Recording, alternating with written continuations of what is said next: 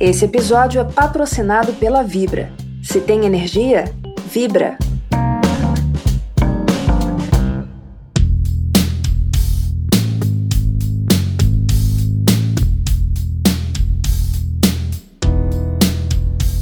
As tarifas de energia no país continuam em alta e uma soma de fatores leva a isso.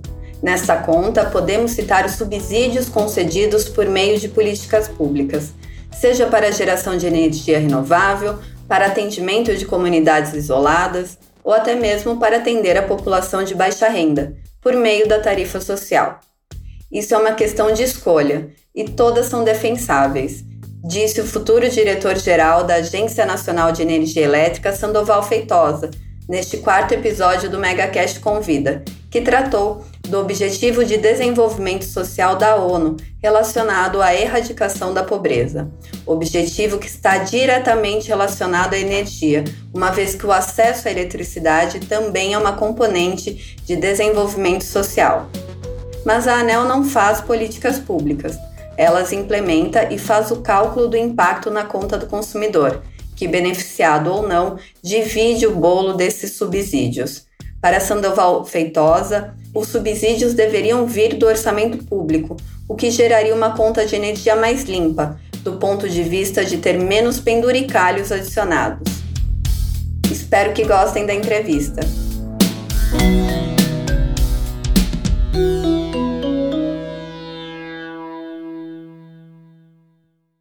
Olá, Sandoval, muito obrigada pela sua participação aqui com a gente.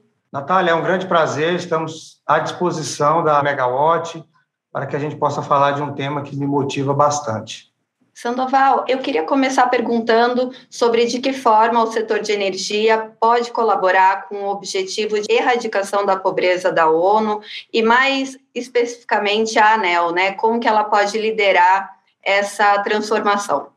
Bem, obrigado pela pergunta, Natália. Primeiro, a gente tem o tema pobreza da ONU, ele se alia, ele se junta ao que eu tenho mais recentemente denominado de pobreza energética. As ações que a ANEL tem feito na implementação de políticas públicas para principalmente universalizar o serviço de energia elétrica, ela é uma das principais ações nesse sentido. Hoje, a energia elétrica é o serviço público mais universalizado da população brasileira. Está em mais de 99,5% nos lares brasileiros. Isso, claro, vem de políticas públicas muito bem desenhadas, mas principalmente da implementação por parte da ANEL e das concessionárias de distribuição de energia elétrica. Mas essa grande universalização do serviço, ela precisa vir acompanhada das condições de pagamento das contas de energia. Para levar energia elétrica a todos e, além disso, dar condições para que as pessoas de baixa renda tenham acesso à energia elétrica, temos várias políticas públicas que vão neste sentido. E é importante lembrar que ter energia elétrica na casa, ela transcende a questão da vontade de ter apenas para ligar aparelhos de TV, aparelhos de rádio ou coisas desse gênero. Ela faz parte das necessidades básicas de qualquer cidadão. Sem eletricidade, você não consegue estudar, por exemplo, principalmente à noite. Sem eletricidade, você não pode acondicionar adequadamente alimentos, geladeiras, freezers, e, por conseguinte, ter melhores condições de nutrição para as pessoas mais carentes e também aspectos de segurança, porque, notadamente, locais bem iluminados, eles são locais normalmente mais seguros. Então, veja que a eletricidade ela está indissociavelmente ligada à cidadania das pessoas.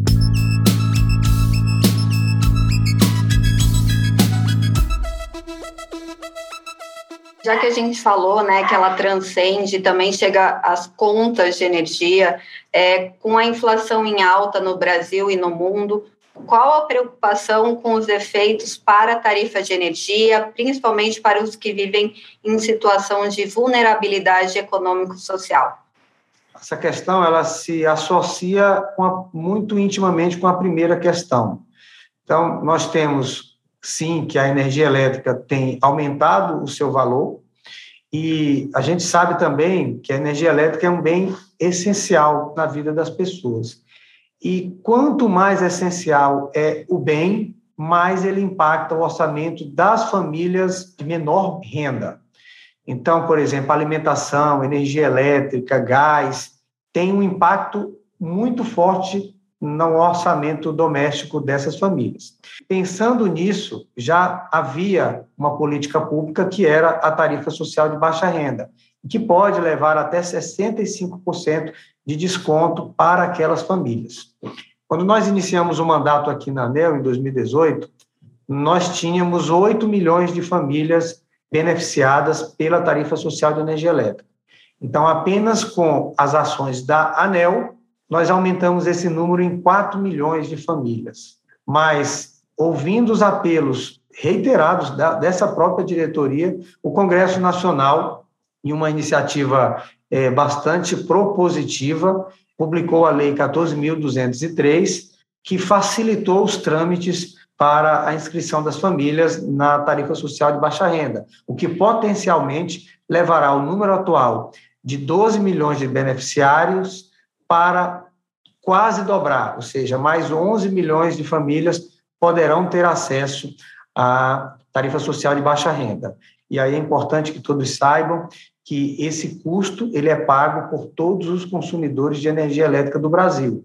Então, é sim um custo na tarifa de energia elétrica, mas que tem um grande apelo social, uma vez que nós atacamos a pobreza energética.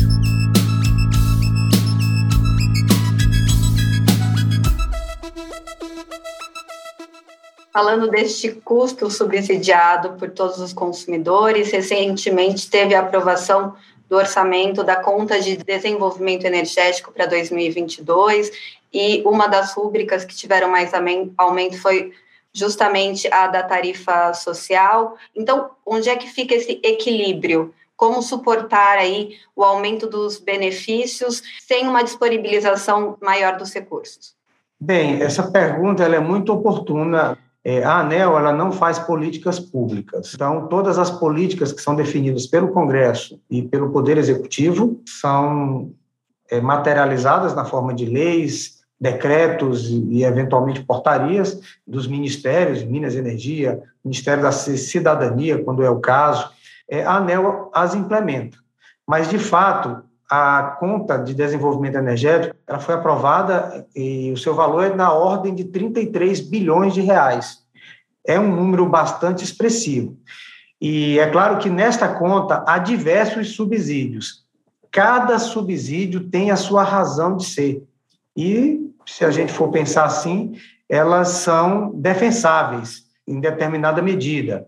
Por exemplo, é, há um incentivo para fontes renováveis, há um, um incentivo para concessionárias de pequena densidade demográfica, há subsídios, por exemplo, para a tarifa social de baixa renda, há subsídios para o atendimento de unidades isoladas na região norte do país. É, tudo isso se justifica.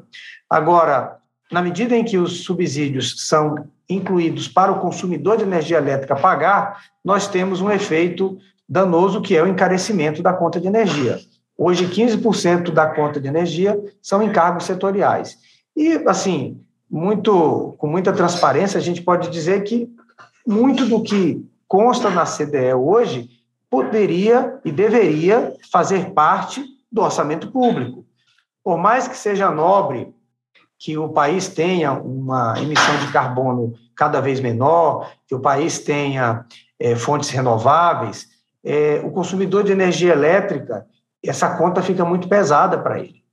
Da mesma forma, é, é, também muito nobre que o consumidor que não tem condições de pagar a sua conta de energia, ele receba um auxílio. Esse auxílio também poderia, deveria vir do orçamento público. E aí nós teríamos uma conta de energia elétrica mais limpa, sob o ponto de vista de menos penduricários na conta, e nós poderíamos até aumentar o consumo per capita da população, que é um fator de desenvolvimento. Perceba que, por exemplo, e aí nós falamos sobre a tarifa social de baixa renda. Esse subsídio, ele representa da ordem de 5,4 bilhões de reais. E quando a gente olha o subsídio à CCC, que é a conta de combustíveis fósseis, ela custa 11,9 bilhões de reais, ou seja, duas vezes mais. E também, quando a gente olha os subsídios para as fontes renováveis, elas custam 11 bilhões de reais, ou seja, mais do dobro também.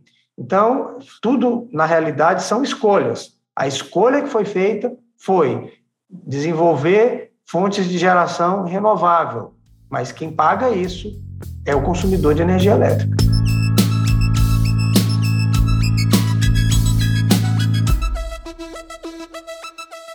Já que a gente falou do programa Luz para Todos, né, da universalização, o que falta para o Brasil chegar a 100%? Hoje a gente está em 99,5%, o que falta para atingir a totalidade? Bem, o que falta é, é a nossa imensidão. Então, nós temos uma floresta que é a maior floresta tropical do mundo, onde que há inúmeros milhares de brasileiros espalhados naquela imensidão e que há toda uma dificuldade para levar energia naquelas regiões. Temos também o Nordeste brasileiro ainda não conseguiu alcançar o seu desenvolvimento social e econômico pleno, então há ainda muitas regiões sem atendimento. Temos a região do Pantanal, também uma região que tem as suas características, que dificulta o atendimento convencional de energia elétrica. Mas é, o governo pensou em cada uma dessas circunstâncias. Nós temos o programa Luz para Todos, de uma forma geral, que atende de forma abrangente todo o país. Temos o programa Mais Luz para a Amazônia, que leva é, energia para as regiões mais isoladas do nosso país. E também o programa Ilumina Pantanal. O que falta concluiu esses programas que estão em pleno curso já há bastante tempo. E eu acho que é uma questão apenas de tempo. Em todos esses casos, eles necessitam de repasses do governo federal, que tem acontecido ao seu tempo. Quando a gente menos esperar, nós podemos dizer que 100% da população brasileira tem acesso à energia elétrica.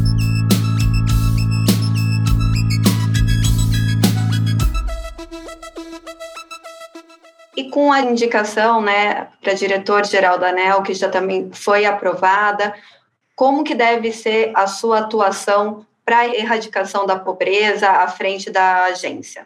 É, primeiro, é, nós temos um compromisso, enquanto cidadãos e servidores públicos, de servir ao público. E o que nós vamos fazer é implantar incansavelmente todas as políticas públicas buscar a eficiência na atuação da agência, buscar a melhoria do serviço por parte das distribuidoras, porque nós temos a firme convicção de que a energia elétrica transforma a vida das pessoas. Ela transforma por meio da educação, as pessoas podem estudar, ela transforma é, na melhoria das condições de vida, porque as pessoas é, vão buscar melhores empregos, vão ter mais conforto nas suas casas e buscar estar cada vez mais próximo da população.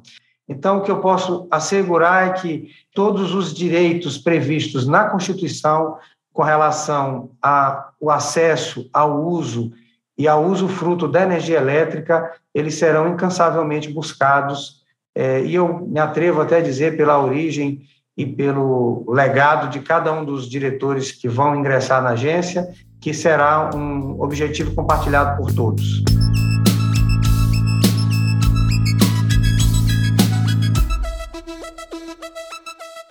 Só para terminar, aproveitando também o gancho, o novo desafio pode ser agora equacionar, até pelo que surgiu, né, o PDL agora na Câmara, equacionar aí essa questão das tarifas para 2022, já 2023, pensando que muitos recursos vão ser incorporados do que já foram despendidos?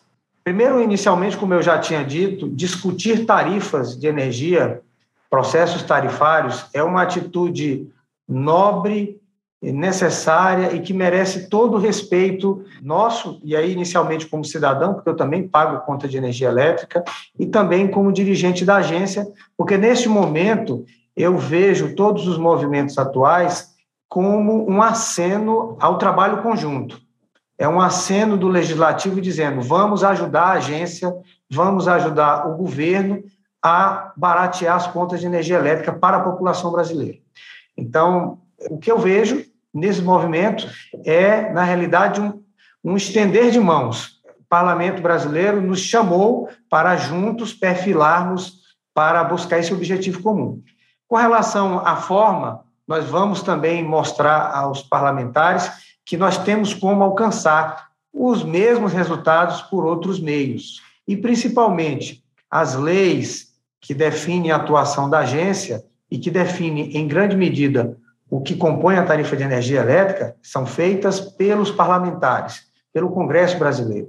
Então, a gente pode mostrar quais são os impactos atuais da legislação e construir junto legislações e ações para o futuro para resolver o problema da tarifa de energia elétrica. E aqui, quando eu digo resolver o problema, eu não me refiro pontualmente ao momento que estamos. Vamos juntar as mãos e resolver o problema estruturalmente e pensar em uma jornada em que a tarifa possa reduzir no, no curto, no médio, mas principalmente no longo prazo, para que a gente dê condições de competitividade à indústria brasileira e que dê condições para que o consumidor de energia elétrica consuma mais energia.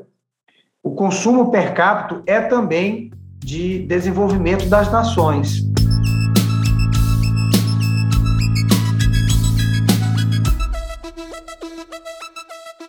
Muito obrigada, Sandoval, por participar desse episódio.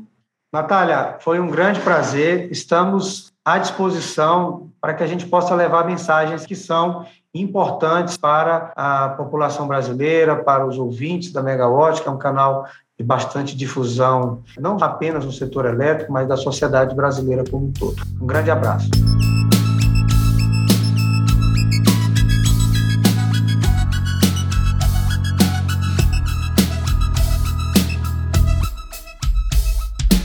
E esse foi mais um episódio do MegaCast Convida. Espero que tenham gostado e fiquem ligados nos próximos. Até mais! Música